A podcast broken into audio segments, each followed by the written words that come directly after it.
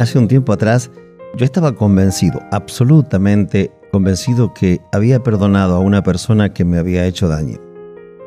Y no tenía duda de eso, porque había mucho tiempo trabajado en poder perdonar a esta persona y, y yo pensé que lo había logrado.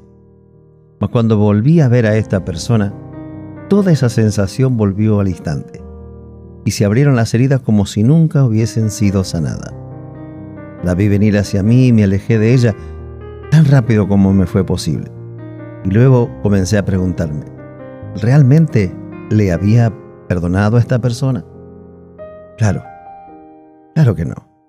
Entre llantos y palabras, yo me di cuenta de que yo no había sido un hombre capaz de perdonar verdaderamente a esta persona, porque mi corazón seguía dañado, mi mente lastimada. Entonces yo entendí que me equivoqué y tuve que empezar todo de nuevo. ¿Y dónde pude apoyarme? ¿Dónde pude examinarme? ¿Cómo, cómo pude lograr hacerlo genuinamente? Claro, este acto de amor y sacrificio que Jesús hizo por nosotros nos dejó una clara enseñanza.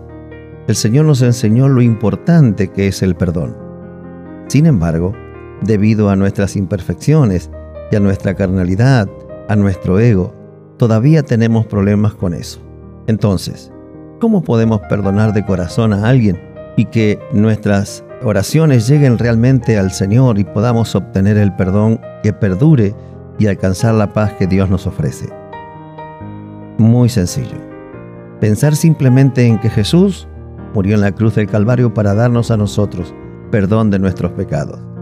Y Él nos enseñó en las Sagradas Escrituras que debemos perdonar a las personas que nos han ofendido.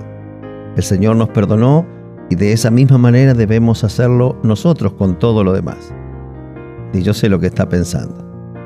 En muchas ocasiones es difícil, y más aún cuando existió algún abuso, pero con la palabra de Dios podemos comprender que nos vamos a acercar a Dios y su amor nos va a invadir de tal manera que el amor de Dios cubrirá miles y miles de faltas.